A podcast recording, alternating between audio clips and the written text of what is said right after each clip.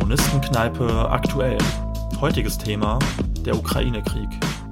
Mit Flo von Decay, Paddy und Alex vom Roten Aufbau.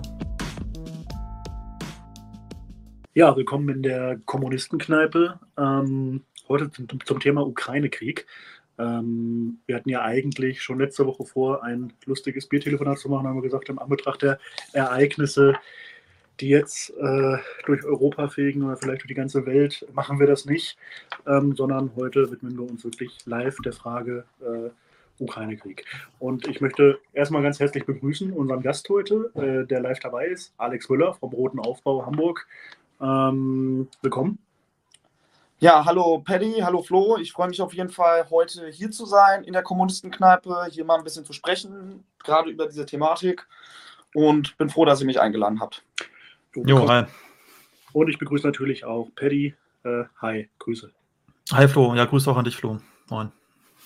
Ja, ähm, also ich glaube, wir alle waren, äh, also die wir marxistische Analysen machen oder uns länger mit äh, der Thematik Ukraine-Russland vielleicht auch schon beschäftigen oder NATO-Politik, ähm, einigermaßen verwirrt über das, was passiert ist äh, vor jetzt bald zwei Wochen, noch nicht ganz.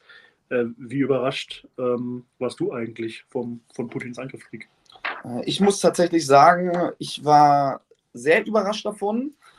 Ähm, und das hat tatsächlich auch meine eigene Einschätzung, die ich vorher darauf hatte, ein bisschen über Bord geworfen. Ähm, ich bin anfangs davon ausgegangen, dass durch die Politik der NATO, jetzt speziell der USA, auch durch diese ganzen Androhungen ähm, und halt die, diese Orientierung, dass sie gesagt haben, Russland plant eine Invasion, es vielleicht eher zu einer False-Flag-Aktion oder zu, zu irgendwelchen Handlungen der NATO kommt, die Russland äh, letzten Endes dazu drängen, in diesen militärischen Konflikt mit einzusteigen. War aber sehr überrascht, dass Russland jetzt selbstständig diesen Krieg entfacht hat ähm, und in die Ukraine reingegangen ist. Hm. Okay. Ähm, was ja äh, für uns, also oder für mich immer ein bisschen störend ist äh, in der Debatte, so wie jetzt darüber gerade diskutiert wird, dass ein bisschen so getan wird, als wäre dieser Krieg irgendwie vor elf Tagen oder zwölf Tagen begonnen. Äh, das Ganze hat ja eine sehr, sehr lange Geschichte. Nun haben wir wahrscheinlich nicht die Zeit, äh, jedes Detail hier zu referieren, aber ich glaube, weil du in dem Thema dich ganz gut auskennst, wäre es ganz gut, äh, wenn du mal ein bisschen was sagst zu den äh, Vorläufern dessen, was da jetzt passiert. Also es beginnt ja spätestens 2014, vielleicht früher, aber Vielleicht magst du mal ein bisschen was sagen. Ja, na klar, da kann ich ein bisschen zu was sagen. Also generell hat das schon angefangen Anfang der 2000er, ähm, wo der ehemalige Präsident Jutschenko ähm, angefangen hat, einen Kurs in Richtung äh, Europäische Union einzuschlagen. Äh, da wurde von Seiten der Ukraine darüber geredet, dass man äh, Teil der Europäischen Union werden möchte. Und man hat dann angefangen, darüber zu verhandeln, ob es jetzt ein Assoziierungsabkommen geben sollte oder halt nicht. So, äh, kurz nachdem diese Situation war, dass die Ukraine gesagt hat, wir wollen in Richtung Europäische Union, hat ähm, gerade dieses proeuropäische Lager eine Niederlage bei den Wahlen ähm, erlebt. Und da kam der Viktor Janukowitsch an die Macht. Ähm, bei Janukowitsch ist es so, ähm, der ist zwar auch einigermaßen proeuropäisch ausgerichtet gewesen, wollte aber trotzdem auch sehr enge wirtschaftliche Beziehungen ähm, mit Russland pflegen.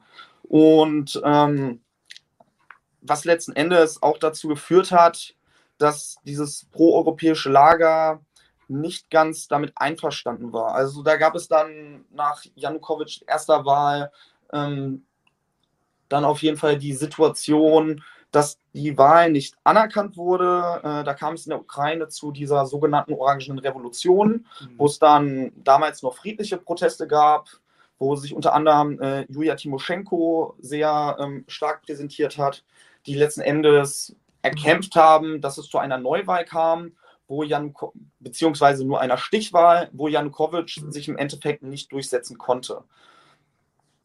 So, das, damit ist es aber ja noch ähm, nicht bei dieser Situation geblieben. Also dann wurde erstmal die neue Regierung eingesetzt, äh, die von Julia Timoschenko geprägt war. Diese Regierung ist dann relativ schnell wieder abgesetzt worden, weil es da Korruptionsvorwürfe gab. Ähm, ja, bei der nächsten Wahl äh, war dann teilweise proeuropäisches Lager und ähm, halt das ähm, eher nach Russland orientierte Lager gemeinsam in der Regierung, sprich, dass man eigentlich jahrelang eine Situation von einer starken politischen Instabilität in der Ukraine hatte. So, das hat letzten Endes dazu geführt, ähm, dass in der Zeit äh, die Europäische Union und Russland dann ein bisschen mehr Druck auf die Ukraine ausgeübt haben, dass man sich jetzt endlich äh, entscheiden soll, weil Janukowitschs letzter Kurs war einfach, okay, wir werden ähm, eventuell Teil der ähm, Eurasischen Wirtschaftsunion, die von Russland dominiert wird, oder wir werden Teil der Europäischen Union. Mhm. So, da kam von beiden Seiten, also jetzt von russischer und europäischer Seite, dass man gesagt hat, Mitgliedschaft in beiden geht nicht. So. Ähm, daraufhin gab es von Seiten Russlands erste, ähm, erste Sanktionen, dass halt äh, Waren nicht mehr ähm, exportiert werden durften äh, was in dieser Zeit dem krisengebeutelten, also der krisengebeutelten Ukraine ziemlich geschadet hat. So, die standen kurz vorm Bankrott, äh, waren unbedingt auf Gelder und auf so eine politische Entscheidung angewiesen. Und letzten Endes hat es dazu geführt, dass Viktor Janukowitsch dieses EU-Assoziierungsabkommen, was dann 2008 äh, tatsächlich auf dem Tisch lag, was sich aber auch sehr lange gezögert hat, dann nicht unterschrieben hat. Mhm. Ähm, sehr problematisch war dann dabei, äh, dass die proeuropäischen Kräfte dann zu diesem Zeitpunkt sich äh, dahin orientiert haben, zu sagen, okay, dann machen wir da jetzt was gegen. Und das hat auch ziemlich gut funktioniert. Äh, Im Rahmen dieses Maidan-Protestes damals, der 2000, Ende 2013 losging, bis ins Frühjahr 2014 ähm, dann auch ging und letzten Endes dazu geführt hat, dass Viktor Janukowitsch äh, aus der Ukraine fliehen musste, aufgrund von sehr starker Proteste. Äh, generell wurden diese Proteste halt schon aufgebaut von, von den Oligarchen, die ihre Interessen durchsetzen wollten, die dann ein Bündnis eingegangen sind mit den nationalkonservativen, nationalistischen Kräften, aber auch mit äh, rechtsradikalen Kräften, die dann eine Allianz gebildet haben, um Janukowitsch zu stürzen. Also Liberale mit äh, faschistischen Kräften verbunden. Genau, mhm. das kann man auch ganz genau so sagen, dass Liberale mit faschistischen Kräften verbunden wurden.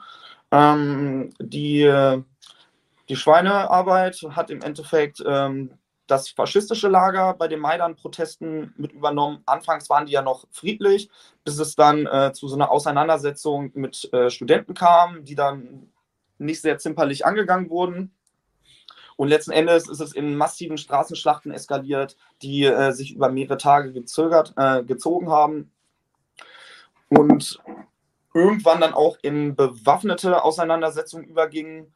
Ähm, da muss man auch sagen, da kam es tatsächlich von Seiten des nationalistischen Lagers auch zu so einer, ich hatte vorhin schon mal das Wort False Flag Aktion äh, genannt, aus der eigenen Zentrale in der Ukraine, wo ähm, die ja, Putschisten kann man ja eigentlich schon sagen, oder die, die Kräfte des, des, des Maidan ihre Zentrale hatten. Das war so ein großes Hotel und aus den oberen Stockwerken wurde dann ähm, Scharfschützengewehren äh, in die eigene Menge geschossen, wo mindestens sechs Personen getötet wurden. Woraufhin ähm, dann auch Faschisten angefangen haben, sich zu bewaffnen und mit Waffengewalt äh, gegen, die, gegen die Polizei halt vorzugehen.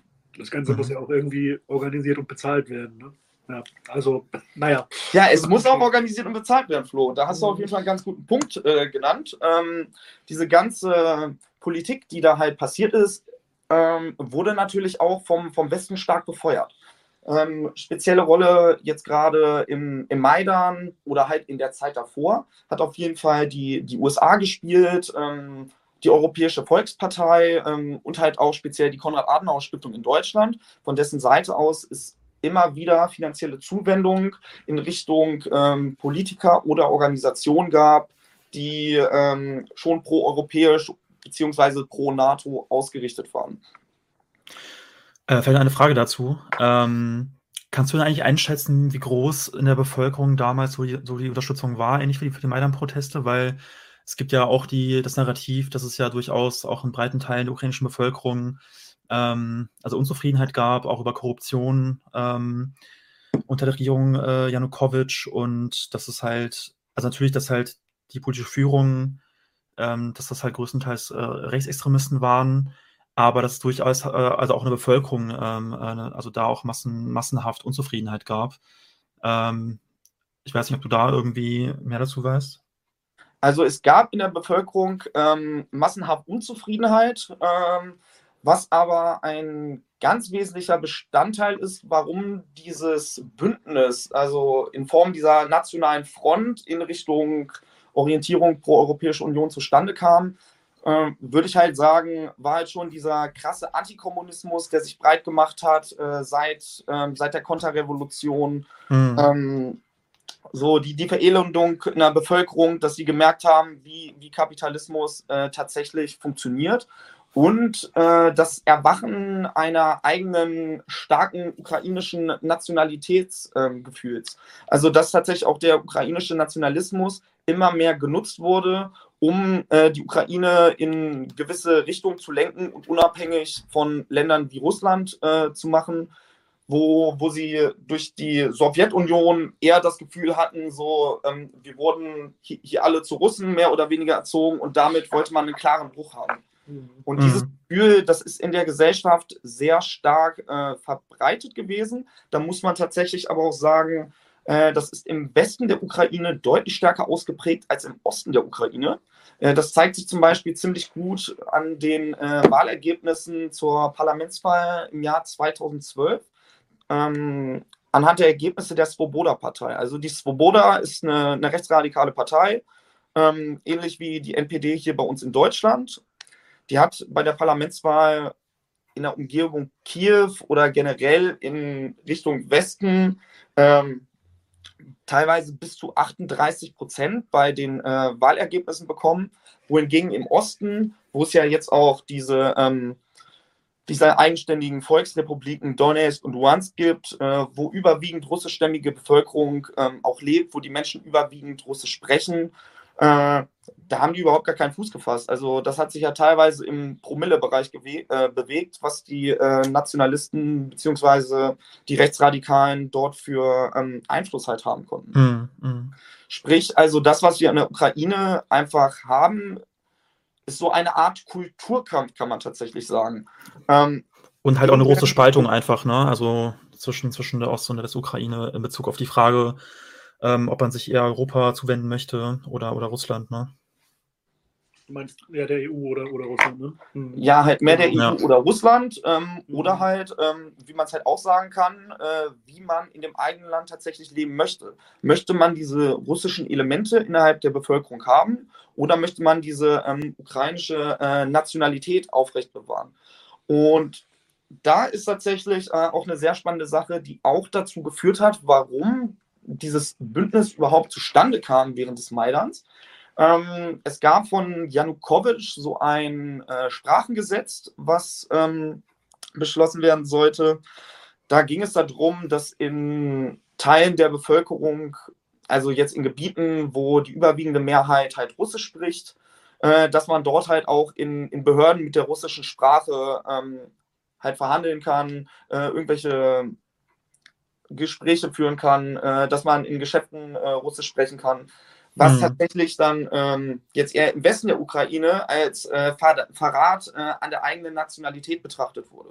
Was dann halt auch nochmal richtig befeuert hat, weshalb die Nationalisten so Sturm gelaufen sind gegen Janukowitsch zu diesem Zeitpunkt. Mhm. Okay.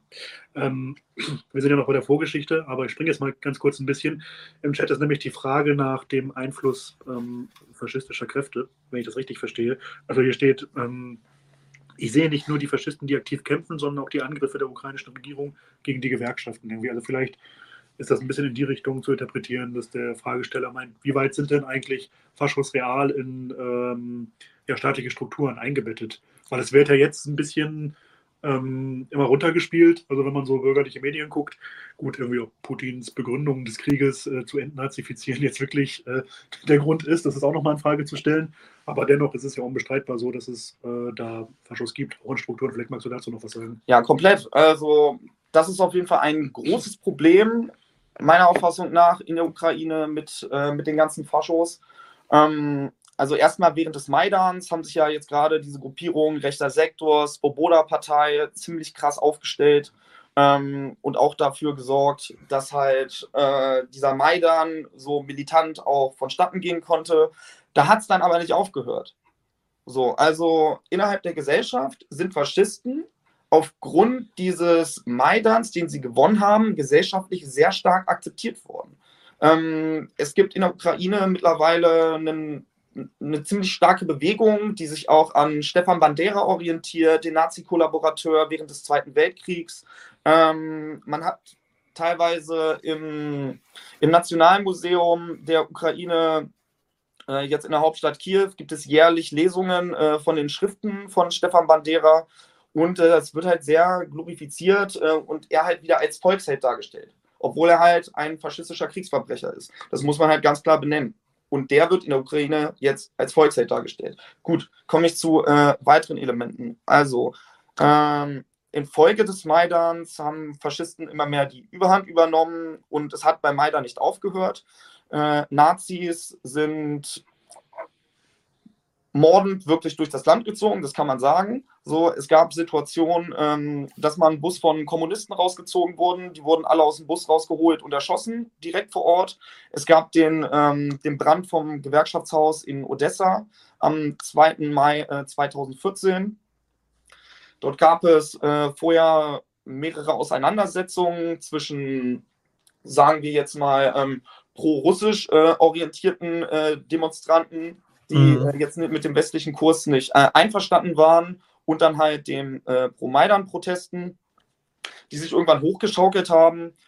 Ja, und eine, kurz, eine kurze Frage noch zu, eine kurze Frage noch vielleicht zu dem Vorfall mit dem Bus. Ähm, wann und wo war das nochmal genau? Weil das habe ich das Spiel äh, noch nicht bekommen. So, das ist auch im Rahmen von ähm, der Proteste 2014 auf jeden Fall passiert. Wo das mhm. ganz genau war, das kann ich jetzt nicht sagen, aber das können wir später tatsächlich nochmal raus recherchieren und äh, okay, irgendwo okay. dann nochmal noch mal niederschreiben. Mhm. Okay, ähm, weitere Sache, die dann passiert sind, ähm, dieser Brand vom Gewerkschaftshaus in Odessa, finde ich, ist das beste Beispiel dafür. Ähm, die Polizei hat die Leute da machen lassen. An diesem Tag sind äh, über 3000 Faschisten zusammengekommen in der Stadt Odessa und haben Gewerkschafter, ähm, die teilweise auch für den Maidan waren, äh, linke Kommunisten in das Gewerkschaftshaus getrieben und haben dieses Gewerkschaftshaus angezündet. So, Menschen sind da teilweise aus dem vierten Stock rausgesprungen, wurden dann unten auf der Straße äh, totgeschlagen. Ähm, die offizielle Zahl ist, dass mindestens 56 Menschen bei diesem Brand äh, ums Leben gekommen sind, von, durch das Auswirken dieses faschistischen Mobs. Das wurde bis heute nicht aufgeklärt. Die Polizei hat sich an diesem Tag mehr oder weniger aus dem Kanton zurückgezogen. Ähm, Aufarbeitung geht schleppend voran, beziehungsweise wird eigentlich gar nicht richtig betrieben. So, und das sind jetzt nur ein Teil der, der Dinge, die passiert sind. Ähm, auf der Krim ging das weiter, dass dort äh, teilweise faschistische Milizen äh, das Feuer eröffnet haben auf russischstämmige Bevölkerung, weshalb es ja dann auch ähm, zu der Besatzung der Krim kam, dass die Russen dort sich auf der Krim stationiert haben, da militärisch alles eingenommen haben und gesagt haben, mhm. unter diesen aktuellen Umständen, die da jetzt gerade vorherrschen, ähm, so durch den Kurs der, der Kiewer Regierung die zu diesem Zeitpunkt ja auch von Faschisten geprägt war. Svoboda zum Beispiel ähm, hat feste Posten in dieser Regierung gehabt, drei Minister gestellt, unter anderem einen Verteidigungsminister. Ähm, und entsprechend wurde halt von den Russen gesagt, durch so eine faschistische Regierung kann nicht garantiert werden, dass die ähm, Menschen in ihrem eigenen Interesse bestimmen können, was ähm, dann passiert ähm, mit ihrer Zukunft, weshalb sie halt dieses Referendum veranlasst haben, und was dazu geführt haben, dass sich die Krim an die russische Föderation angegliedert hat. Mhm. Ähm, vielleicht noch eine kurze Ergänzung von mir. Ich habe jetzt letztens einen Bericht gelesen, das war sogar von Amnesty International von 2019, die jetzt nicht unbedingt bekannt dafür sind, dass sie Putins Propaganda verbreiten. Ähm, und da stand drin, dass, also wurde kritisiert, dass die ukrainische Regierung unter Zelensky ähm, Rechtsextremisten, Rechtsradikale nicht mehr unter Kontrolle hat, weil sie im Zuge der ähm, der Konflikte auch mit den Separatisten im Osten mit Waffen ähm, ausgestattet wurden. Und dass in den letzten Jahren auch das Ausmaß der der rechten Gewalt äh, massiv explodiert ist. Also Übergriffe auf Geflüchtete haben zugenommen, ähm, auf Vertreter der Zivilgesellschaft, auf Linke, aber auch auf Sinti und Roma zum Beispiel, auf Minderheiten gab es zum Beispiel auch mehrere äh, Überfälle auf, äh, auf Roma-Siedlungen. Und es gab zudem übrigens auch mehrere Morde von ukrainischen Nationalisten an prorussischen Oppositionellen in der Ukraine. Und was viele auch nicht wissen, ist, dass ähm, die Kommunistische Partei in der Ukraine de facto eigentlich verboten ist, weil sie nicht mehr an, an Wahlen teilnehmen kann. Und ähm, auch das Eintreten für den Kommunismus ist strafbar, wird gleichgesetzt mit dem Werben für den Nationalsozialismus ähm, oder auch das Verwenden von kommunistischer Symbolik wie jetzt Hammer und Sichel, rote Fahnen, ähm, ist auch strafbar. Ja, und wenn man sowas bedenkt, ist es schon einigermaßen krass, wie jetzt über den Konflikt berichtet wird, ohne dass sowas auch nur mal erwähnt wird. Ne? Also mhm. da kann man schon davon reden, dass das gezielt verschwiegen wird. Und es gab ja auch im ZDF Interviews äh, oder ich glaube auch in der ARD mit Kämpfern, wo eindeutig faschistische Symbole im Hintergrund war, was einfach mal so unkommentiert äh, zu Primetime sozusagen ausgestrahlt wurde. Also das ist schon sehr, sehr heftig. Ja, ja mit der Nazi-Sache ist das jetzt tatsächlich ja noch gar nicht zu Ende. Das waren jetzt nur kleine Teile, die ich jetzt tatsächlich ähm, mal beschrieben habe. Ähm, eine Sache, die noch sehr prägend auf jeden Fall ist, ähm, es haben sich ja Freiwilligenbataillone aufgestellt. Ähm, da würde ich jetzt einmal speziell das Bataillon Azov nennen. Äh, Bataillon Azov, das ist ein rechtsradikales ähm, Regiment, was äh, von einer nationalsozialistisch orientierten Partei auch mit äh, gegründet wurde. Ähm, Alexei Bilecki, ähm, der sitzt auch heute immer noch, nee, gar nicht, heute gar nicht mehr. Bis 2019 saß er im ukrainischen Parlament. So, und das ist halt auf jeden Fall ganz klarer Antisemit, äh, der für, für die Herrenrasse kämpft und auch ganz klar sagt, ähm, er will die nationale Revolution in der Ukraine. Ähm, dieses Azov-Bataillon ist mittlerweile eingegliedert in die, in die Nationalgarde der Ukraine und dann untersteht halt entsprechend direkt den, ähm, den Innenministerium. Also haben wir da den Umstand, dass ein Bataillon, was ausschließlich aus Nazis besteht, zwischen 800 und 2500 Nazis offizieller Teil einer offiziellen Armee ist mhm. in Europa. Mhm. Ähm, von diesen Leuten sind relativ viele ähm, echt ekelhafte Sach Sachen ausgegangen. Also teilweise kam es dann zu ziemlich starken Übergriffen in im Donbass, äh, jetzt gerade in Mariupol, wo sie jetzt auch stationiert sind, ähm, gab es immer wieder Übergriffe ähm, auf äh, jüdischstämmige Bevölkerung, auf andere Minderheiten und halt auch auf die russischstämmige Bevölkerung, wo es halt immer wieder zu Morden kam. Mhm. So. Und genau dieser, dieser ganze Hass, der, der den Menschen da entgegenschlägt, ähm, beziehungsweise dass die wirklich ähm, so faschistischen Terror auseinandergesetzt, ähm, ausgesetzt sind, der staatlich auch einfach toleriert wird, hat letzten Endes auch dazu geführt, dass ähm, diese Republiken Donetsk und Luhansk sich abgespalten haben, beziehungsweise ähm, autonome Volksrepubliken ausgerufen haben.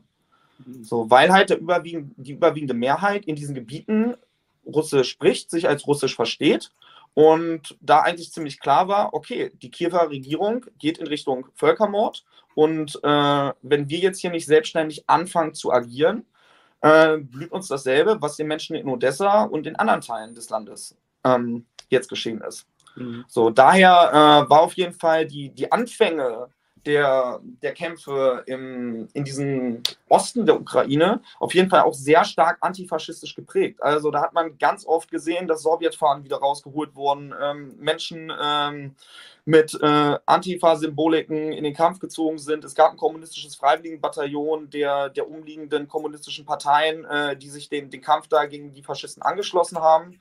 So, das hat sich im Laufe der Zeit tatsächlich gedreht, weil es herrscht jetzt ja auch seit 2014 bereits ein Krieg in der Ukraine. So, das ist ja jetzt nicht erst seit zwei Wochen, sondern es ist die ganze Zeit da, weil diese Gebiete ähm, eigenständig agieren wollen und die Kiewer Regierung wieder ähm, die, die Machthabe über das komplette Territorium der Ukraine haben möchte. Mhm. Hier wird übrigens ergänzt zu deiner Aufzählung der faschistischen Umtriebe, die es da gibt, äh, dass ja auch Klitschko, äh, unser Polizeichef, nicht zu vergessen sind. Ich glaube, du hast bei einem Vortrag, den ich von dir gesehen habe, auch mal ein Zitat von Klitschko gebracht. Ich weiß jetzt nicht wortwörtlich hin. Ja, auf jeden Fall. Also es gibt auf jeden Fall von Klitschko ein Zitat. Ähm, aus der Zeit des Maidans, wo er gesagt hat, unsere Aufgabe ist es, die Ukraine von einer äh, jüdisch-russischen Mafia zu befreien. So, und äh, wenn man sich solche ähm, Aussprache einfach anhört, weiß man auf jeden Fall, was für ein Geisteskind das ist. Äh, bezeichnend ist dabei auf jeden Fall, dass Klitschko immer finanzielle Zuwendung aus Deutschland bekommen hat, sich gerade auch ähm, Merkel und die CDU immer für Klitschko stark gemacht haben und sie den halt als starken Mann in der Ukraine äh, hochziehen wollten, weil er eine sehr enge Verbindung halt zu Deutschland hat. Er, er hat hier gelebt, er hat seine Familie hier und mittlerweile ähm, ist Klitschko auch Bürgermeister von Kiew geworden. Also für Präsident hat es nicht gereicht, aber auch Bürgermeister von Kiew ist als Hauptstadt schon mal ein sehr hohes Amt. So. Ja, aber Alex, das kann doch alles gar nicht sein. Äh, ich habe gehört, dass Zelensky auch Jude ist. Das kann doch gar nicht sein. Also was du sagst, das ist doch voll der Schwachsinn. Oh, das ist eine, eine ziemlich spannende Sache. Ähm, Gerade der Volodymyr Zelensky. Also äh, spannende Sache, wie der auf jeden Fall auch ins Amt gekommen ist. Äh, es gab so einen Oligarchen, dessen Bank äh, durch den alten Präsidenten Petro Poroschenko äh, verstaatlicht wurde. Ähm, daraufhin gab es dann eine, eine, Sendung, zufällig auf einen seiner, seiner Medienkanäle, wo dieser Volodymyr Zelensky äh, einen Präsidenten gespielt hat, der äh, sich über die, die Ukraine, also da, also er hat wirklich Präsident der Ukraine gespielt, als Schauspieler und hat ähm, in dieser Serie immer wieder darüber aufmerksam gemacht, wie die Korruption in der Ukraine funktioniert, was immer wieder ziemlich direkte Seitenhiebe in Richtung Julia Timoschenko waren, die ja unter anderem auch im Knast saß, weil sie viele Millionen Euro äh, aus der ukrainischen Staatskasse äh, entwendet hat, weil die äh, einfach russisches Gas, was durch die Ukraine ging, äh, abgeleitet hat, was dann irgendwo in privater Kasse im Endeffekt ähm, verstaut wurde. Ähm, ja, Zelensky hat diesen Präsidenten gespielt, der gegen Korruption, ja, der gegen Korruption sich ausgesprochen hat. Das hat den Menschen da einfach so gut gefallen und die waren wohl so angepisst von dieser ganzen Korruption und von der Scheiße, die in der Ukraine abläuft, dass sie den Typen letzten Endes zum Präsident gewählt haben. Aber auch der Präsident in der Ukraine hat ja jetzt nicht so viel Macht. Also er ist eine repräsentative Person der Ukraine, aber wer die Politik ähm, oder wie die Richtung der Politik in der Ukraine ist, äh, das wird halt gelenkt von den äh, na nationalistischen Kräften, von den, ähm, von den faschistischen Kräften, mit denen sie immer noch im Bündnis sind. Weil ohne diese ganzen faschistischen Kräfte, ähm, die zwar parlamentarisch oder regierungstechnisch nicht mehr so stark beteiligt sind, können die nicht wirklich agieren. Und das ist eine, eine, wesentliche Sache oder ein Merkmal, was in der Ukraine äh, tatsächlich passiert. Auch wenn der Zelensky ähm, jüdischer Abstammung ist, fährt er trotzdem eine sehr reaktionäre nationalistische Politik und er interveniert nicht äh, gegen faschistische Kräfte, die im Land ihr Unwesen treiben. Ja, ich habe so gelesen, dass er auch im, äh, im ukrainischen Parlament auch, auch schon Neonazis ausgezeichnet hat, ne? mit, mit Orden und alles. Und äh jetzt, jetzt ist hier noch eine Frage. Ähm, wisst ihr was über die Meldung, dass Angehörige der ukrainischen Armee, vor allem Azov in Mariupol, Zivilisten als Schutzschild und Geisel nehmen sollten? Ähm, ich muss ja. sagen, bei den Kriegsmeldungen, die es gerade gibt, sage ich mal vorweg, man muss jetzt sehr aufpassen. Ähm, mhm. Vorstellen kann man sich auf beiden Seiten auf jeden Fall. Aber es läuft natürlich auch sehr viel, sehr viel Propaganda von beiden Seiten gerade. Ähm, aber ich weiß nicht, ob du dazu was weißt. Ähm, also da kann ich auf jeden Fall ein bisschen zu was sagen, weil ich das ja auch tatsächlich sehr intensiv mitverfolge jetzt gerade in Mariupol, wo, wo das Azov-Bataillon auch zurzeit ähm, stationiert ist, liegt die Situation auf jeden Fall vor, ähm, dass es da einen sehr starken Disput gerade zwischen der ukrainischen Armee und äh, dem Azov-Bataillon auch gibt. Ähm, es kam nach Angaben, die bisher von der ukrainischen Seite noch nicht bestätigt wurden, zu einem Attentat von Azov vor ein paar Tagen, dass die einen wirklich hohen ähm, Militärkader erschossen haben, woraufhin die ähm, ukrainische Armee ähm, zurückgefeuert hat und dass sie auch das Hauptquartier vom Azov-Bataillon äh, mit, mit Raketen beschossen haben, wo dann auch mehrere Kämpfer liquidiert wurden. Ähm, ob das jetzt alles sich bestätigt hat, steht noch ein bisschen in den Sternen, weil Flo hat es gerade schon gesagt, diese Kriegspropaganda, das ist gerade ein unglaublich krasser Apparat und ich weiß wirklich nicht, was ich glauben kann. Ähm, hm. daher gehe ich immer nur von der Situation aus, wenn äh, die, die russische Seite, die deutsche Seite und die ukrainische Seite alle drei das gleiche bestätigen, so, dann wird es wahrscheinlich so stattgefunden haben. Mhm. So, aber da habe ich jetzt von allen Seiten noch nichts gehört. Ähm, ja, also Azov äh, benimmt sich auf jeden Fall nicht besonders gut. So, A, ist es eine faschistische Miliz und B, sind sie ziemlich menschenverachtend. Ähm, es sind ja jetzt auch gerade ähm, die Tschetschenen auf dem Weg äh, in die Ukraine, beziehungsweise sind sie da auch schon unterwegs äh, woraufhin die Meldung kam oder teilweise auch ähm, auf den Kanal von Azov, dass sie äh, angefangen haben, die Patronen jetzt äh, mit, mit Schweinefett einzureiben, um die Muslime ein bisschen zu ärgern. Ähm, dass das mit den menschlichen Schutzschäden tatsächlich gerade stattfindet, ähm, würde für mich auf jeden Fall Sinn machen, weil Mariupol mittlerweile fast umzingelt ist von äh, der russischen Armee äh, und Azov diese Stellung auf jeden Fall mit allen Mitteln halten will. Nach der aktuellen Taktik, wie Russland auf jeden Fall vorgeht, würden sie halt nicht flächendeckend ähm, Gebiete äh, bombardieren, wo noch großartig Zivilisten sind. Deswegen ist diese These, dass Azov diese menschlichen Schutzschilder gerade benutzt, auf jeden Fall ähm, ein Szenario, was ich mir durchaus vorstellen kann. Mhm. Okay. Ähm, ja, Paddy. Also ja, ich würde sagen, dass wir vielleicht noch ähm, ein bisschen eingehen sollten auf die, auf die Geschichte der NATO-Osterweiterung, weil ich glaube, dass das auch noch wichtig ist für das Verständnis der aktuellen Situation. Genau, ähm, genau, machen wir das. Ja, das können wir auf jeden Fall einmal machen. Also ähm, die NATO-Osterweiterung, würde ich sagen, ist erstmal das große Problem, warum es jetzt überhaupt auch so in die Richtung äh, eskaliert ist. Das hätte ich am Anfang tatsächlich auch noch mal ein bisschen äh, ausführlicher erwähnen können weil äh, auch diese Frage, ähm, ob NATO-Mitglied ja oder nein, ja auch eine entscheidende Richtung war, warum es diesen Disput zwischen diesen proeuropäischen Kräften um Julia Timoschenko und halt den Janukowitsch gab. Janukowitsch hat sich zwar für die EU ausgesprochen, aber klar gegen den NATO-Beitritt. Ähm, wohingegen sich die anderen Kräfte, unter anderem auch tatsächlich die, die Svoboda-Partei als faschistische Kraft, auch für einen ähm, NATO-Beitritt stark machen und ansonsten fordern, äh, dass man sich atomar bewaffnet, um gegen Russland äh, im Zweifel standzuhalten. Ähm, diese NATO-Osterweiterungspolitik, äh, die jetzt ja seit 99 ziemlich stark betrieben wird, äh, hat Russland jetzt immer mehr umzingelt. Und es gibt gar nicht mehr so viele Gebiete, wo jetzt keine ähm, NATO-Standpunkte sind. Also Finnland ist da jetzt zum Beispiel ähm, noch ein Beispiel äh, wo, wo kein NATO-Staat ähm, jetzt direkt an der russischen Grenze ist. Ähm, die Ukraine ist ebenfalls das Ding.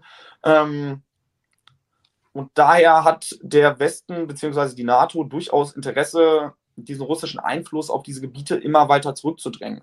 Russland ist damit natürlich nicht konform, so, ähm, weil es natürlich auch Angst um die eigenen, ähm, um die eigene Sicherheit hat. Ähm, wenn jetzt zum Beispiel die Ukraine NATO-Staat wäre und mal angenommen, die USA da jetzt Atomraketen stationieren würden, könnten diese Atomraketen in unter zwei Minuten äh, Moskau erreichen. Sprich, da wäre eigentlich gar nicht mehr wirklich Zeit, um so einen atomaren Erstschlag ähm, zu, zu verhindern. So, ähm, Problem von Russland ist auf jeden Fall, was diesen Konflikt halt auch so angeheizt hat. Ähm, diese NATO-Osterweiterung sollte ja eigentlich nicht stattfinden. Ja. Das war auf jeden Fall eine der Sachen, die nach der Auflösung der Sowjetunion auch vertraglich festgeregelt wird, äh, beziehungsweise äh, festgelegt wurde, dass das nicht stattfinden soll also mit dem Jugoslawienkrieg wurde das dann erstmalig tatsächlich gebrochen. ich habe es ähm, übrigens auch letzten Tage ähm, auch gelesen, dass, glaube ich, im Spiegel war das auch irgendwie Artikel veröffentlicht wurde, ähm, der das auch bekräftigt, also das, äh, das Argument, dass es damals auch Zugeständnisse gab gegenüber Russland, ne, was ja oft auch ähm, ja, geleugnet wird. Da gibt es auch einen Tagesschau-Ausschnitt, einen alten, der noch auf YouTube zu finden ist, glaube ich, ähm, wo wirklich so ein, äh, also belegt ist, äh, wir haben uns darauf geeinigt, dass natürlich die NATO sich nicht auf das ehemalige Gebiet des Warschauer Pakts, nicht mal übrigens auf das der DDR, sagen sie da. Also theoretisch dürften, dürfte die Bundeswehr, nachdem was da besprochen wurde, eigentlich mhm. in Ostdeutschland sein. Okay, das kann man nochmal anders interpretieren, aber was de facto passiert ist, ist ja eigentlich ein immer weiteres Heranrücken an die Grenze Russlands und bei der historischen Erfahrung äh, der russischen Bevölkerung auch wirklich überrannt worden zu sein. Und auch dem realen Kräfteverhältnis ist dieses Sicherheitsinteresse ja nicht völlig absurd. Also kann man ja Sicherheitsinteresse sagen. ist völlig berechtigt. Also ich kann das auf jeden Fall verstehen. So, und das ist ja auch das Ding, warum Russland äh, da jetzt auch militärisch reingegangen ist. Zumindest haben sie in der Erklärung, äh, die, die Putin abgegeben hat, gesagt, Ziel dieser ähm, Spezialoperation, wie sie es ja momentan noch nennen, ähm, ist, die Ukraine zu entmilitarisieren, ähm, eine Entnazifizierung in der Regierung und im Armeeapparat ähm, darzulegen und dass die Ukraine ein neutraler Staat wird und es keine NATO-Osterweiterung gibt. Mhm. Wenn diese drei Punkte erfüllt werden, werden die militärischen Auseinandersetzungen direkt aufhören. Zumindest ist das die aktuelle Aussage Russlands. Ob das im Endeffekt dann wirklich passieren würde, so, das steht nochmal auf einem anderen Blatt. Ähm, was man aber äh, sagen Ganz kurz, äh, ich finde es trotzdem auch wichtig zu erwähnen, dass es natürlich trotzdem also, also keine Rechtfertigung gibt für den Einmarsch Russlands. Ne? Also auch wenn es die Vorgeschichte gibt, ähm, uns natürlich auch eingebettet ist, sage ich mal, eine längere Vorgeschichte, aber ähm, trotzdem, äh, also muss da klar verurteilt werden, der Einmarsch Russ äh, Russlands an der Stelle. Also nicht, dass wir jetzt irgendwie äh, falsch verstanden werden, dass wir das jetzt irgendwie äh, gutheißen oder so, ne? Nee, man kommt ja dieser Tage irgendwie schnell in den Verdacht, wenn man was erklärt, äh, dass, dass man äh, jetzt, jetzt äh, Cheerleader für Putins Krieg ist oder so. Das ist nicht der Fall, bei uns jedenfalls nicht. Ähm, aber äh, trotzdem gehört ja diese Geschichte dazu. Ne? Also, ja, das ist auf jeden Fall ähm, ein guter Einwand, den ihr gerade gesagt habt. Also natürlich, dieser Krieg ist absolut zu verurteilen. So, er schadet unglaublich der ukrainischen Zivilbevölkerung, die jetzt unter diesem Krieg leiden muss. Und es ist halt äh, auch eine Invasion in ein fremdes Land, was natürlich ein völkerrechtswidriger Krieg ist. Da müssen wir ja gar nicht großartig drüber diskutieren. Also zumindest ist das ähm, meine Auffassung. Ja. Wenn ich jetzt aber tatsächlich mal mir, mir die Sachlage einfach angucke, wie kapitalistische, imperialistische Länder agieren, ähm, dann ist es ja wirklich nur eine Frage der Zeit gewesen, bis, bis es da wirklich halt knallt. So, die Ukraine ist so dermaßen krass aufgerüstet worden seit 2014 ähm, mit allem möglichen Scheiß äh, am militärischen Gerät. Die NATO-Ostflanke ist immer mehr erweitert worden und dass Russland äh, letzten Endes ähm, nach diesem angekündigten äh, Invasionsplan, der von, von Joe Biden da präsentiert wurde, dass es da Belege gibt, dass Russland da einmarschieren will, letzten Endes auch agiert hat. Mhm. Wundert mich jetzt nicht großartig. Na gut, meine Einschätzung war jetzt zwar, äh, dass, dass die NATO da anfängt, die Provokation zu machen und Russland nicht selbstständig reingeht, aber wenn man jetzt aus dem Blick von einem von, von einer Großmacht tatsächlich guckt, so, irgendwann wirst du auch geopolitisch doch überhaupt nicht mehr ernst genommen, mhm. wenn du ähm, nicht entsprechend agierst und alle anderen einfach ähm, nach der Nase tanzt. Das, das funktioniert ist, halt einfach nicht. Das ist eine gewisse mhm. Konsequenz. Vielleicht nochmal ergänzend, weil das auch was damit zu tun hat, wie die NATO sich ausgebreitet hat in Richtung Osten. Hier kam die Frage nach der Legitimität äh, der Wahl auf der Krim. Also das heißt ja mal, die Krim wurde annektiert ähm, soweit ich weiß, stecke ich mal voraus, ähm, ist es schon so, dass eine Abstimmung dort äh, eine Mehrheit finden würde oder gefunden hat. Ob diese Wahl, wie sie da stattfand, jetzt äh, bürgerlich-demokratischen Standards entsprach, wahrscheinlich nicht. Aber die Mehrheitsstimmung auf der Krim soll doch pro-russisch sein. Oder? Allein schon, weil die Renten, glaube ich, viermal höher sind. Also ich habe also ich hab, also ich hab, ich hab, ich hab heute erst auch noch gelesen, dass auch selbst nach westlichen Einschätzungen durchaus ähm, also mindestens 50 bis 60 Prozent äh, der Bevölkerung ähm, also äh, für den, ähm, ja, nicht Annexion, wie man es halt sehen möchte, halt schon äh, dafür gestimmt hat. Ähm, also selbst wenn jetzt die Wahl jetzt nicht irgendwie demokratisch komplett sauber abgelaufen ist, gibt es trotzdem auch da Einschätzungen, dass eine Mehrheit dahinter steht. Ja. Ähm, also ob man da jetzt von Annexion spricht oder Sezession, ähm, ich kenne mich jetzt auch völkerrechtlich nicht so gut aus, um ehrlich zu sein. Aber ja, es gibt schon auf jeden Fall deutliche Belege dafür, dass da eine Mehrheit der Bevölkerung ähm, dahinter stand. Das auf jeden Fall. Und äh, wenn wir jetzt gerade in den Kommentaren äh, steht jetzt Verschiedenes, was man ja auch sagen muss, du hast gerade gesagt, äh, du verurteilst den einmal scharf. Ich, ich, bin auch natürlich Gegner dieses Krieges, also ähm, auch wenn man sich ihn historisch erklären kann. Ähm, aber jetzt wird auch darauf hingewiesen, dass der Westen im Prinzip nicht die moralische Autorität besitzt, äh, so wie es jetzt gerade auch äh, propagandistisch stattfindet, äh, einer Friedensengel zu machen. Also ich glaube, im Irak haben die Amis allein eine Million Leute einfach mal umgebracht. Ähm, und wir könnten so viele Beispiele aufzählen. Ähm, um, also diese Doppelmoral sollte auch mal erwähnt werden an der Stelle. Also wenn ich jetzt von, von zum Beispiel von Scholz äh, in seiner Kanzleransprache höre, äh, zum ersten Mal seit 75 Jahren ist wieder Krieg in Europa. Äh, mhm. Äh, der Quatsch. Also 99 ist äh, mit, also ist die SPD zusammen mit dem Grünen zum ersten Mal nach dem Faschismus hat, hat äh, Jugoslawien überfallen mit NATO-Bombern. Da haben auch äh, Zivilisten sich versteckt. Und was ich immer wichtig finde zu betonen, um sich das mal vorzustellen, dass sich da Leute in Bunkern versteckt haben, wo sie sich schon vor den Nazis versteckt haben. Und also das ist äh, schon ganz schön albern, was da teilweise auch läuft. Was nicht heißt, dass wir aus kommunistischer Perspektive nicht zu anderen Schlüssen kommen können. Ja, auf jeden Fall. Also die, diese doppelten Standards, das ähm, geht mir momentan auch sehr äh, auf die Nerven, weil äh, ich habe gemerkt, ähm, dass auf jeden Fall, na, also die Propaganda ist ja ziemlich klar, dass gesagt wird, oh mein Gott, wie Flo schon gesagt hat, wir haben jetzt einen, einen Krieg in der, in der Ukraine, Europa wird jetzt hier gerade angegriffen, sowas hat es seit 75 Jahren nicht gegeben. Ähm, hier werden jetzt gerade ähm, künstlich äh, versucht, neue, äh, neue Grenzen zu verschieben.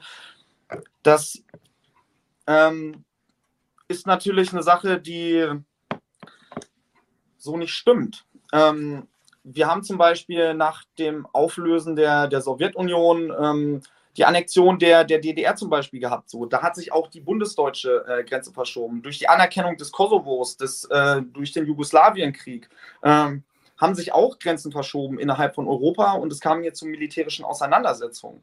Also von daher ähm, finde ich das schon ziemlich krass und das grenzt halt auch schon wirklich an entweder Totalverweigerung ähm, an geschichtlichen Kontext oder halt einfach an ähm, Kalkül, um halt jetzt ein, ein, klares Feindbild zu schaffen, dass ähm, Russland jetzt diejenigen sind, die wirklich ganz klar gegen Europa vorgehen wollen, die jetzt ähm, andere Interessen vertreten. Und ich denke mal, das ist auch der, der entscheidende Punkt, warum diese Propaganda jetzt gerade so, so hochgefahren wird. Mhm. Ähm, weil dieser Krieg, der jetzt da gerade stattfindet, nicht im Interesse ähm, der NATO-Staaten stattfindet. So, wenn dort zum Beispiel ein Krieg geführt wird, ähm, was weiß ich, sage ich jetzt mal Afghanistan, ähm, Irak, äh, Syrien, es hat kein Arsch interessiert. Das war immer in Ordnung, war immer im Sinne des Völkerrechts. Und seit, seit, acht Jahren äh, wird, äh, der Donbass beschossen, ne? kann man im Prinzip sagen. Und ich habe gehört, dass allein in den, da gab es von Redfish, glaube ich, jetzt, jetzt sind sie ja down, ähm, auch ein ganz gutes Bild, äh, wo mal dargestellt wurde, dass in der Zeit, während der Ukraine-Angriff Angriff lief, also die ersten 48 Stunden oder so, wo parallel überall auch von westlichen Verbündeten Krieg geführt wurde. Ich meine, auch die Türkei ist gerade wieder unterwegs. Also da sehe ich nicht überall jetzt äh, Flaggen oder so. Ne? Das heißt ja nicht, dass man, dass man nicht, nicht falsch versteht, nicht solidarisch sein soll mit der Zivilbevölkerung oder humanitäre Hilfe leisten sollte oder so. Aber ähm, das ist wirklich äh, an Verlogenheit nicht zu überbieten. In den letzten Jahren sind ja auch in der Ostukraine im Laufe des Krieges über 14.000 Menschen gestorben. Mhm. Ja. ja. Äh, Gerade das mit der NATO, dass du äh, das gesagt hast, äh, mit der Türkei, das finde ich auch richtig abgefahren. Also, dass sich äh, Annalena Baerbock äh, auf der einen Seite hinstellt und sagt, dieser Angriff ist durch nichts zu rechtfertigen und ähm, in, ein, in, ein, anderes Land einzumarschieren, die Zivilbevölkerung zu massakrieren ähm, und äh, und einfach neue Grenzen zu ziehen, das ist absolut nicht in Ordnung. Ähm, sich aber an demselben Tag mit dem türkischen Außenminister trifft so und wenn ich mir mal angucke, was die Türkei in Syrien macht, das ist doch nichts anderes. Mhm. So, die ähm, beschießen da die, die kurdischen Gebiete, äh, sie begehen da Völkermorde, die benutzen da chemische Waffen, ähm, so ähm, haben Teile Syriens besetzt, äh, jetzt, jetzt äh, verstehen sich als äh, Schutzmacht, äh, gerade in der Region Idlib, kämpfen dort gegen die Regierung. Hm, solange es im Interesse der NATO ist, ist das alles überhaupt gar kein Problem. Aber wenn es äh, auf einmal dagegen ist, ähm, dann machen sie hier doch ganz schön Terz. Ja, zumal man sich auch vorstellen muss, ähm, was eigentlich die USA machen würde, wenn zum Beispiel in Mexiko russische Truppen stationiert werden würden. Ähm, also da würde die USA wahrscheinlich auch ihre Sicherheitsinteressen verletzt sehen und äh, das nicht, also das niemals akzeptieren. Ja. Nichts Ungewöhnliches. Ja. Hier kommt gerade von äh, Sophie im Chat die Frage, ähm, also die Einschätzung danach, was wir als Linke in Deutschland jetzt machen sollten. Vielleicht äh, komm, kommen wir noch dazu. Also das ist auf jeden Fall eine wichtige Frage. Ich finde, das ist ja auch was, was einen so ein bisschen entsetzen kann. Ähm, wenn ihr wollt, können wir vielleicht einen Übergang machen in die Richtung, wo wir auf die Zeit gucken. Ähm, ja, ich finde, da könnten wir tatsächlich einen Übergang hin machen, so, weil vom Ding her, ähm, Ihr habt jetzt ein bisschen was gehört über die, diese Vorgeschichte, was in der Ukraine jetzt gerade so los ist. Äh, aber entscheidend ist ja, was machen wir jetzt daraus, beziehungsweise was passiert hier jetzt gerade bei uns im Land. So, mhm. weil es hat sich ja jetzt wirklich innerhalb von weniger Tage ähm, das Klima in der Gesellschaft komplett stark verändert.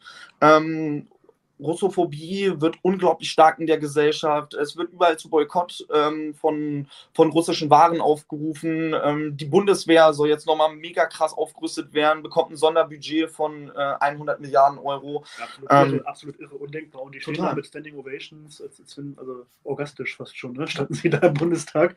Ich fand das gruselig. Ich fand das gruselig. Und äh, in dem Zusammenhang wird ja auch die Frage gestellt, kann man momentan auf Friedensdemos gehen, ohne vereinnahmt zu werden? Das äh, kannst du vielleicht mit aufnehmen. Ähm, ähm, ja, das kann ich da auf jeden Fall mit aufnehmen. Also, ähm, erstmal würde ich festhalten, das, was hier auf jeden Fall wichtig ist, ähm, man muss sich gegen diesen Krieg auf jeden Fall stellen. So, also die, die, generell, wir haben uns immer gegen alle Kriege gestellt. Ob jetzt äh, die NATO irgendwo einmarschiert ist oder andere Länder irgendwo einmarschiert sind, so. Wir waren immer die friedliebenden Menschen und äh, gehen nicht nur erst jetzt auf die Straße. Wir haben das auch damals gemacht, als in Syrien äh, einmarschiert wurde. Wir haben das damals gemacht, äh, als ähm, in Afghanistan und im Irak einmarschiert wurde. So und machen das nicht erst jetzt. Die Möglichkeit, die ich jetzt gerade tatsächlich sehe, ist, wir haben in der Bevölkerung, da es jetzt wirklich mal direkt um Europa geht, ähm, die Möglichkeit, wirklich viele Menschen zu erreichen ähm, und müssen, müssen uns wirklich an diesen ganzen Friedensprotesten auch mit beteiligen. Äh, und ich würde nicht sagen, dass wir uns da jetzt äh, vereinnahmen lassen, sondern wir müssen unsere Position da darlegen. Ähm, dass wir gegen diesen Krieg sind, äh, gegen die Aufrüstung, äh, gegen Waffenlieferungen, also diese ganzen Tabubrüche, die da momentan stattgefunden haben. So, es wurde ja jahrelang gesagt, äh, Waffenlieferung ist nicht in Ordnung äh, in Kriegsgebiete, so von heute auf morgen, äh, weil es jetzt innerhalb von Europa ist, ist das jetzt eine komplett andere Lage oder wie Olaf Scholz gesagt hat, eine Zeitenwende. Was übrigens auch sehr gefährlich ist, es gibt auch Diskussionen ähm, über die mögliche Einrichtung einer, Flug, äh, einer Flugverbotszone auch in der Ukraine durch die NATO, äh, was ja bedeuten würde, dass ja also NATO-Flugzeuge ähm, russische Flugzeuge abschießen würden. Das, das, das, könnte ja potenziell zu einem dritten Weltkrieg führen. Ne? Und das sind aber Diskussionen, die stattfinden. Mhm. Latinato jetzt gerade gesagt, werden sie wohl nicht machen oder so. Bisher ist das zum Glück auch noch die Position. Mhm. Aber ähm, ich würde mal kritisch nachhaken, wo du sagst, man soll auf diese Demos gehen. Mag stimmen. Ähm, aber hast du nicht auch ein also widersprüchliches Gefühl, äh, wenn du dir diese Massenproteste anguckst? Weil, äh, was ich erlebt und gesehen habe, ist, dass auf einer Friedensdemo tatsächlich, äh, also erstmal humanistisch, pazifistisch, ist ja als Grundtendenz erstmal was Progressives, was man aufgreifen kann, zwar gegen Krieg gesprochen wird, aber dass teilweise von Rednern, die das machen, gleichzeitig die Aufrüstung und die Waffenlieferung an diese mhm. Kräfte, und du hast ja erzählt, wer da so unterwegs ist in der Ukraine, gefordert werden. Also das kommt äh, in einem Kopf gleichzeitig vor oder in einer Rede gleichzeitig vor. Ich will das jetzt, das ist widersprüchlich, ich will jetzt nicht jedem, der da hingeht, das unterstellen. Oder Demos, äh, wo wirklich äh, Nationalisten auch mal den Platz dominieren. Sowas gibt es ja auch an einem oder anderen Ort. Ne? Also das äh, ist schon eine Sache, die ich gefährlich finde und äh, glaube schon, dass, äh, wenn ich höre, dass äh, heute gehört, dass Solid-Strukturen zu, zu Waffenlieferungen auffordern und solche Geschichten, aber bis hin zu Leuten, auf die eigentlich immer Verlass war, also wo man wusste, okay, auf deren Friedensbeweg hat es irgendwie Verlass, jetzt total die Position kippt, oh, alles, was ich über die NATO gesagt habe, ist jetzt plötzlich falsch oder so. Also so eine Tendenz habe ich jetzt auch erlebt. Und wie gehen wir damit um? Das ist so die Frage. Halte ja. ich für sehr schwierig gerade. Äh, ich hm. finde das auch ein bisschen schwierig. Äh, ich muss aber sagen, ich finde es wichtig, sich ähm, auch an diesen Protesten mit zu beteiligen und da wirklich versuchen, auch Einfluss äh, zu gewinnen, weil diese teilweise von, von der Regierung oder den etablierten Parteien äh, organisierten Proteste, die haben ja auch ein gewisses Ziel. Und zwar ähm, eine gewisse Kriegspro ähm, eine, eine, Kriegsvorbereitung hier im Land tatsächlich auch zu machen. Mhm. Du kannst keinen großen Krieg in einem Land starten, wenn du die Bevölkerung nicht vorher auf deiner Seite hast. Und dafür brauchst du auf jeden Fall ein klares Feindbild oder einen Sündenbock. Mhm. Und das wird dir jetzt gerade ähm, in, in, Form von Putin und, und allen Russen gerade tatsächlich gesucht. Stattdessen wird versucht ähm, zu legitimieren, ähm, dass die, die Aufrüstung der Bundeswehr gerade eine absolute Notwendigkeit ist und äh, die Bevölkerung ähm, in die Richtung einfach zu drillen. Und da würde ich sagen, müssen wir direkt intervenieren. Also es darf nicht nur dabei bleiben, auf gar keinen Fall. Ähm, es muss auch eigener Protest auf jeden Fall organisiert werden. Es muss Protest organisiert werden ähm, gegen die Waffenindustrie, gegen diejenigen, die vom Krieg ähm, profitieren, äh, sprich ähm, Commerzbank, Deutsche Bank und wie die ganzen Verbrecher alle heißen. Jedoch sind diese Anlaufpunkte gerade für uns wirklich wichtig, weil es, die Massen sind hier gerade auf den Straßen und die Massen haben kein Interesse an Krieg. Und wenn wir da jetzt nicht wirklich ähm, schnell anfangen, einheitlich auch zu handeln, sehe ich da wirklich die Gefahr, dass da eine, eine Massenbewegung entsteht, die äh, für einen potenziellen Krieg zwischen den, äh, zwischen den Großmächten äh, eingespannt wird. Mhm. Okay. Wie teilt ihr diese Einschätzung oder wie seht ihr das? Das würde mich auch mal interessieren. Ja, Ja, ähm, ja, es ist schwierig. Also ich, ich kann aktuell nicht einschätzen, inwiefern es ähm, Sinn macht, dazu intervenieren auf den, auf den Demos. Ich muss sagen, ich war jetzt aktuell auch nicht auf den Demos, ähm, auch nicht hier Düsseldorf und kann deswegen schlecht einschätzen, also wie jetzt so die Stimmung ist oder was so die, ähm, die dominierenden Inhalte sind. Ähm, ich ich glaube, dass man, also man muss sich auf jeden Fall ähm, gegen die Aufrüstungspläne wehren, die aktuell stattfinden. Ne? Also die Aufrüstung der, der Bundeswehr, dass 100 Milliarden Euro reingesteckt werden sollen und damit äh, Deutschland weltweit am drittmeisten ausgeben wird ähm, für, für, Rüst, für Rüstung. Das muss auf jeden Fall äh, ja, angegriffen werden von Linken. Ähm, Genau, das zum einen auf jeden Fall. Also darauf hinweisen auch, ähm, dass die Ukraine keinen kein Hort der, der Menschenrechte, der Demokratie ist, gegen die russische Bar Barbarei, sondern auch dort reaktionäre und, und rechtsextreme äh, extreme Kräfte auf jeden Fall sehr stark dominieren. Ähm, aber auch eine klare Verurteilung natürlich äh, des Einmarsches Russlands. Und ähm, ich glaube auch, was auch wichtig ist, was wir nicht vergessen dürfen, ist ja, dass ja auch in, in Russland aktuell viele Menschen auf die Straße gehen gegen den Krieg und dass man auch da sich, ähm, sich, sich, sich solidarisiert mit den Menschen, die auf die Straße gehen. Ne? Also letzteres auf jeden Fall, ja, äh, definitiv.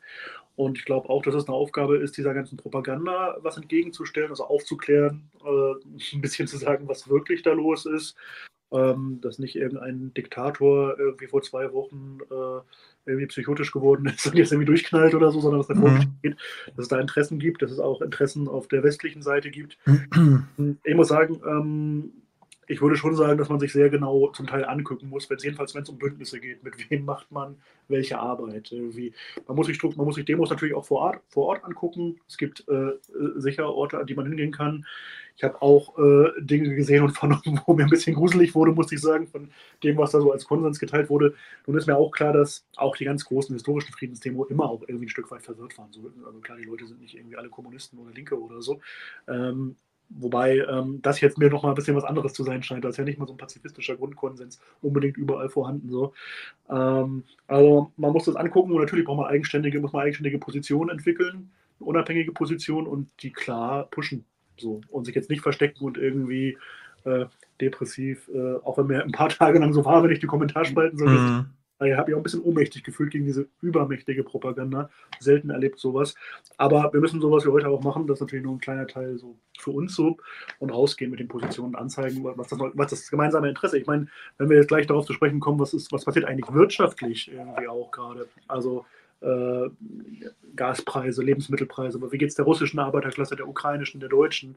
Da muss man das gemeinsame Interesse herausstellen eigentlich. Also das ist wichtig. Genau, das ist ein ganz wichtiger Punkt, äh, wo wir auch wirklich drüber sprechen müssen. Ähm, weshalb ich äh, auch die Orientierung auf diese Proteste gerade auch nicht so verkehrt finde, beziehungsweise das halt unterstütze. Ähm, wir haben einfach mit der Situation zu tun, dass infolge dieser ganzen Ukraine-Krise ähm, oder jetzt halt auch des mittlerweile ausgebrochenen Kriegs, ähm, die, die Energiepreise in Deutschland unglaublich stark in die Höhe gehen, ähm, die, die Spritpreise ähm, sind mega in die Höhe gegangen. Ich habe jetzt teilweise äh, die ersten Tankstellen gefunden, wo der Diesel über 2 Euro gekostet hat. Und das ist ja eine Dimension, ähm, die mittlerweile auch auf, auf die Allgemeinheit abgewälzt wird.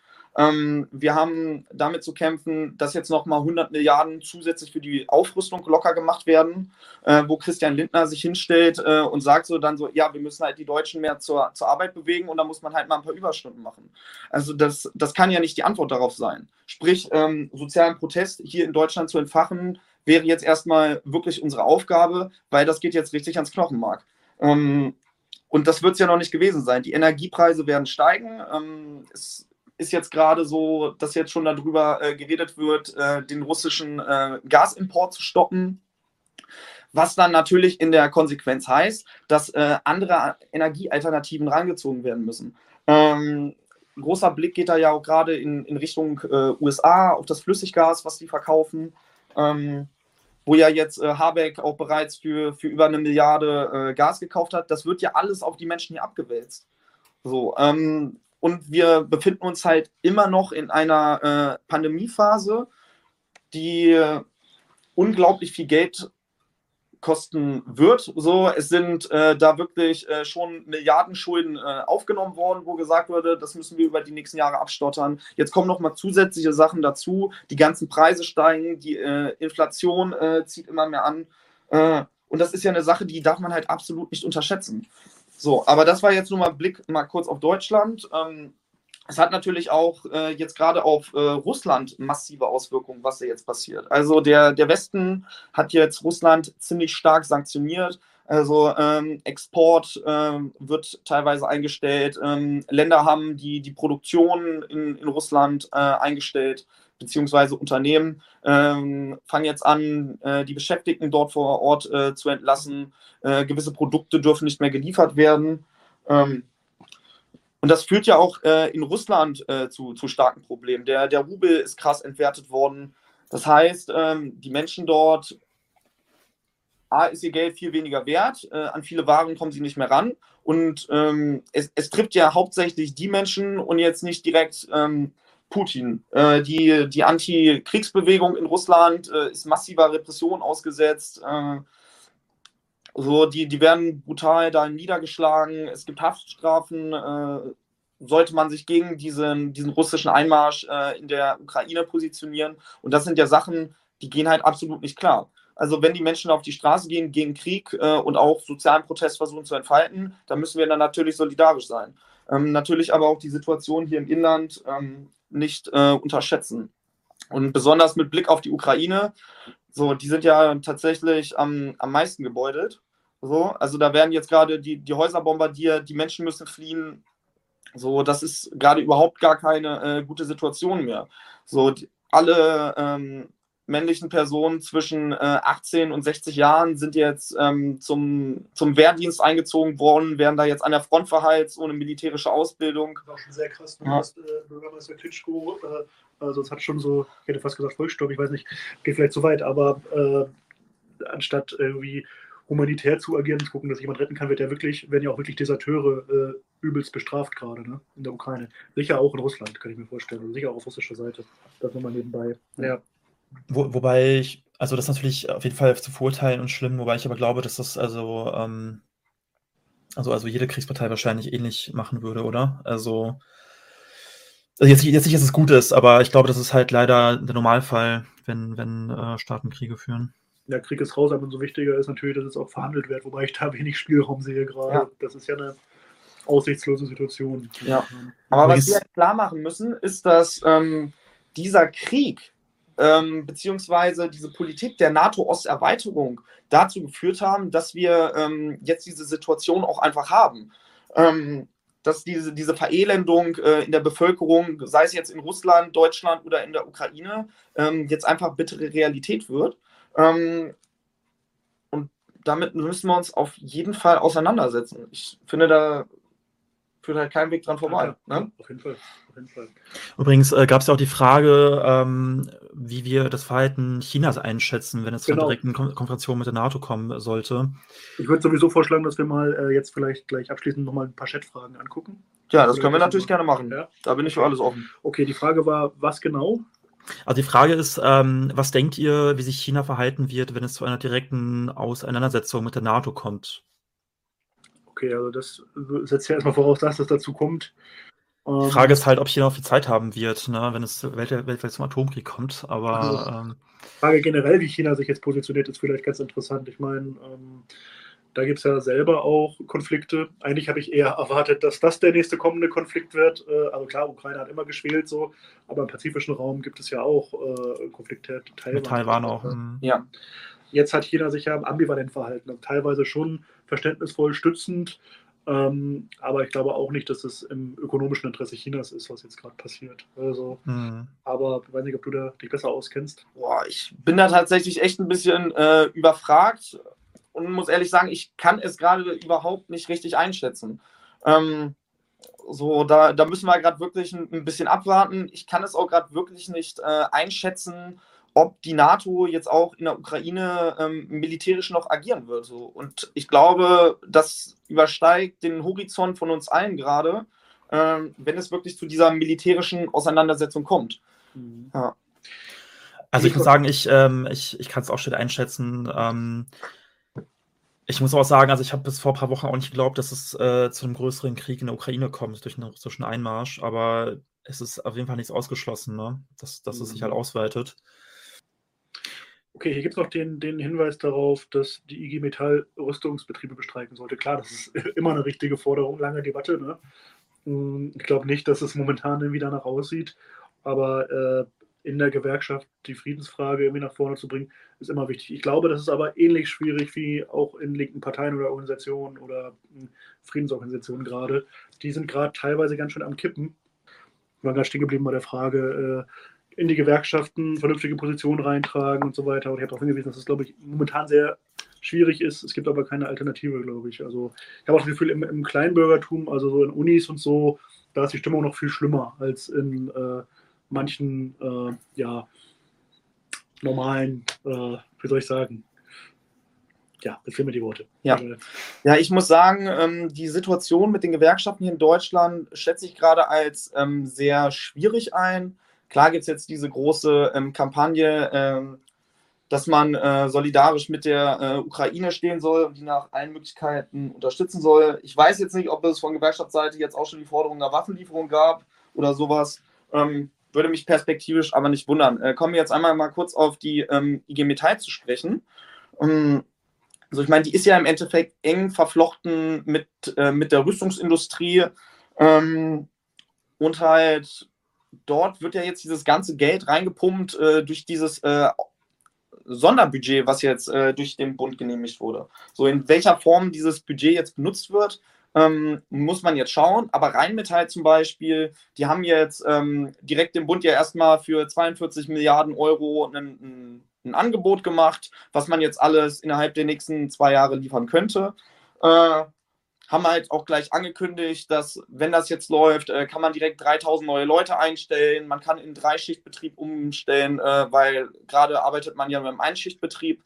Ähm, und das ist halt eine, eine, ziemlich krasse Sache, weil so wie ich die IG Metall, Metall momentan einschätze, wird das dann wahrscheinlich eher in die Richtung gehen, dass sie sagen, hier, unser Standort wird gesichert. Das ist doch eine richtig gute Sache. Ähm, da nehme ich jetzt auch mal ein gutes Beispiel ähm, aus Hamburg, beziehungsweise hier aus äh, Norddeutschland. Wir haben hier oben diese, diese ganzen Werften, so sei es jetzt ThyssenKrupp Marine Systems, äh, Blom und Voss in Hamburg, die jetzt ja alle in den letzten Jahren schon ziemlich krasse Wehraufträge bekommen haben. Also sei es jetzt ähm, hier bei Blom und Voss ähm, diese neuen äh, F-126 Fregatten, die hier gebaut werden sollen, ähm, da schweife ich jetzt mal kurz aus. Das sind äh, neue Kriegsschiffe, die gebaut werden sollen für die Bundeswehr ähm, mit den Funktionen, dass man entweder im Indopazifischen Meer unterwegs sein kann, sprich dann perspektivisch in der Straße von Taiwan, um mal zu gucken, was die Chinesen da so machen, oder halt ähm, um die NATO perspektivisch in Europa abzulösen. Also sprich jetzt nicht die NATO, sondern die USA als ähm, Schutzmacht gerade in Europa, damit Deutschland da perspektivisch immer mehr das Ruder übernehmen kann. Ähm, weitere Sache ist zum Beispiel ähm, noch dieser Bau dieser neuen ähm, U-Boote äh, bei ThyssenKrupp Marine Systems. Ähm, die, Gott, ich meine jetzt, das ist jetzt in, in Kiel, wo die gebaut werden sollen.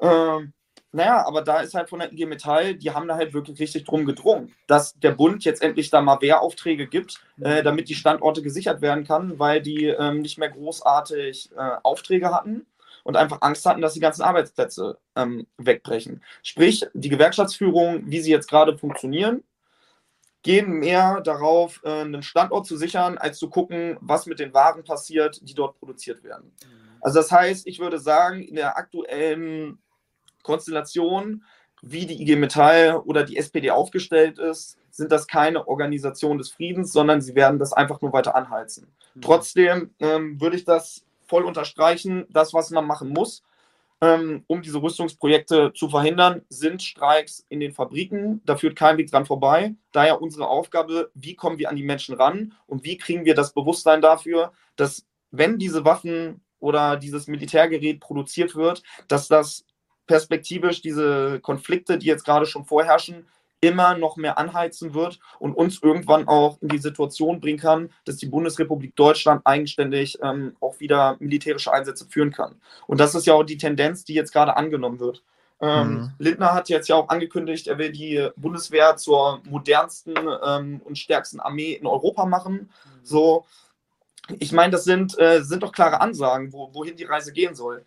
So, mhm. wir wollen wieder ein Global Player werden und wir wollen ähm, gegebenenfalls auch agieren und unsere eigenen Interessen vertreten können, sei es jetzt mit den Amis oder nicht.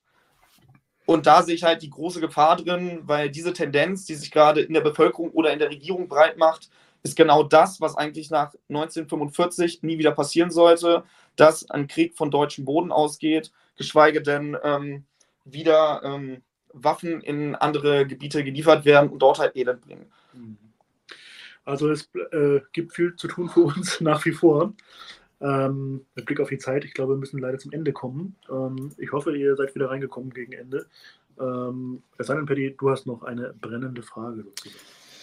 Also es gab ja noch, ähm, noch zwei Fragen. Also eine fand ich ganz interessant. Ich weiß nicht, ob wir das fast noch aufmachen wollen, aber es ging um das Thema, ob Waffenlieferungen äh, allgemein abzulehnen sind eigentlich aus kommunistischer Sicht. Also zum Beispiel auch, wenn es um Waffenlieferungen geht an progressive Akteure, äh, wie jetzt zum Beispiel in Roger war. Ähm, nee, nee. Finde ich, auch, ich auch ein spannendes Thema. Also ich würde es vielleicht kurz äh, fassen. Also ich, ich würde auch sagen, dass es durchaus Situationen gibt oder Akteure, in denen es äh, Sinn macht. Ähm, aber warum sollten, sollten Kommunisten oder progressive Menschen ans Azov-Bataillon zum Beispiel Waffen liefern? Die Frage könnte man sich, das ist ja eine ganz andere ja, Frage. Ja. Also das ist ja wahrscheinlich so ein bisschen die Frage nach, nach Pazifismus allgemein versus gibt es legitimen militärischen revolutionären Kampf. Also genau, das habe ich auch verstanden. Genau. Hätte man also. Kuba unterstützen sollen, irgendwie mhm. beim, beim Guerillakrieg oder ja. so. Äh, ja, da könnt ihr euch äh, denken, wie unsere Antwort darauf ist. So, also insofern, klar.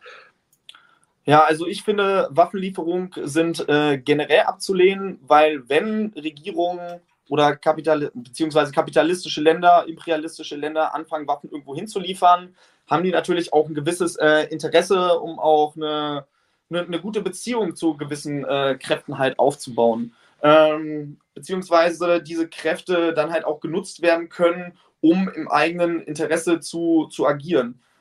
Äh, Gerade bei den Kurden ist das ja ein ganz gutes Beispiel. Also klar gab es da jetzt Waffenlieferungen hin, so Waffen, die die Leute auch dringend benötigt haben, um den IS zu besiegen. Aber letzten Endes hat das ja auch dazu geführt, äh, dass man äh, dann so taktische Bündnisse eingegangen ist mit den Imperialisten, was halt irgendwann dann halt auch um die Ohren geflogen ist. So, weshalb äh, ich sagen muss, klar, die Leute müssen supported werden mit allen Mitteln, aber die imperialistischen Länder, die haben halt ihre eigenen Interessen. So. Von daher wäre das ähm, abzulehnen. Des Weiteren kommt dazu, jede Waffe, die von deutscher Seite äh, ausgeliefert wird, ähm, stützt einfach nur das deutsche Kapital und das Geld geht in die Tasche äh, der Kapitalisten. Mhm. Ja, klare Stellungnahme. Ja, das waren noch ganz gute abschließende Worte, würde ich mal sagen. Und, und ich glaube, dass wir ja. auf jeden Fall äh, mit dem Thema leider noch länger beschäftigt sein werden. Ähm, ja, wir äh, wünschen erstmal trotz allem einen schönen Abend. Traut man sich ja gar nicht zu sagen. Also, äh, es nützt nichts. Wir müssen äh, weiterkämpfen und auch dieser ganzen, ganzen Propaganda entgegenwirken. Okay, macht's gut. Ja, ja euch noch einen schönen Abend und bis bald. Bis bald. Ciao. Ciao.